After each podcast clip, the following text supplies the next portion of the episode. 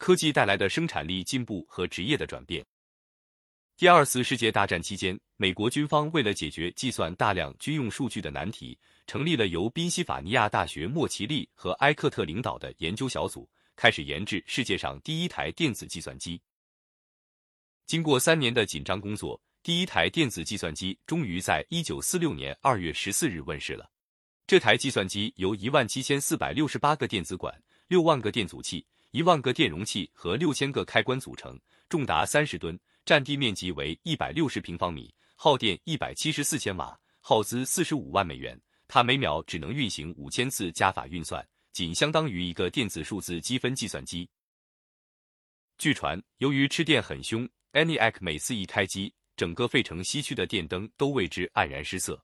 另外，真空管的损耗率相当高，几乎每十五分钟就可能烧掉一只真空管。操作人员需花十五分钟以上才能找出坏掉的管子，使用上极不方便。二零零五年，我买入人生第一台笔记本电脑，基本上是当时市场上最高配置了，约十斤重，花费了一万多块钱，走到哪里都背着它，时间长了肩膀勒得酸痛。那时 WiFi 还没普及，还特意安装了一个移动上网卡。那个时候做网站只能用虚拟主机。如果购买一台独立的服务器要花费数万元，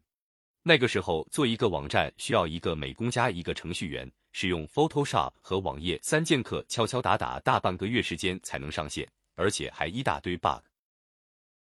二零一零年我买了第一台单反，两千万像素，耗资一万元。二零一三年我买入一台 MacBook Pro，花费约一万五千元。同年购入一台高清摄像机，花费一万六元。二零一七年，我买入一台 Surface，花费一万元。这个时候，我觉得已经非常方便了，出门旅行或是外出办公，已经觉得不是负担了。今天我装在兜里的这台手机重量仅二百二十克，它拥有十六 G 运存和五幺二 G 内存，搭载一块八核处理器，包含百亿颗晶体管，每秒运算速度是十五万亿次，外加一亿像素相机和八 K 电影摄像模式。支持五 G 网络，原本需要一台计算机加一台单反相机加一台摄像机完成的工作，现在全部都装在兜里了。也就是说，我只要带上这台手机，随时随地就可以开展工作，随时随地的拍摄、创作、写作、编辑、管理网站、处理订单、收钱、付钱，这不亚于随身携带了一个小型工作站，只要有电有信号就能工作。今天租用一台双核四 G 独立三 M 带宽服务器，三年只需要两千块钱。我现在借助软件做一个网站，只需要几个小时就能上线，而且全程不需要写一句代码。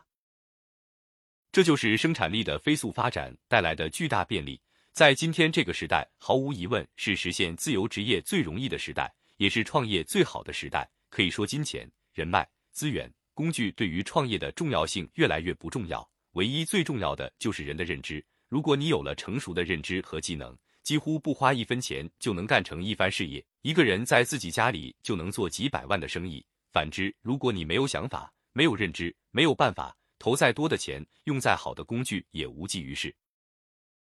这是一个最没资格抱怨缺少机会、缺少资金、缺少工具和资源的时代。什么都不缺，或者说什么都可以缺，唯一不可或缺的就是你的大脑。你的想法和认知，以及你的行动力。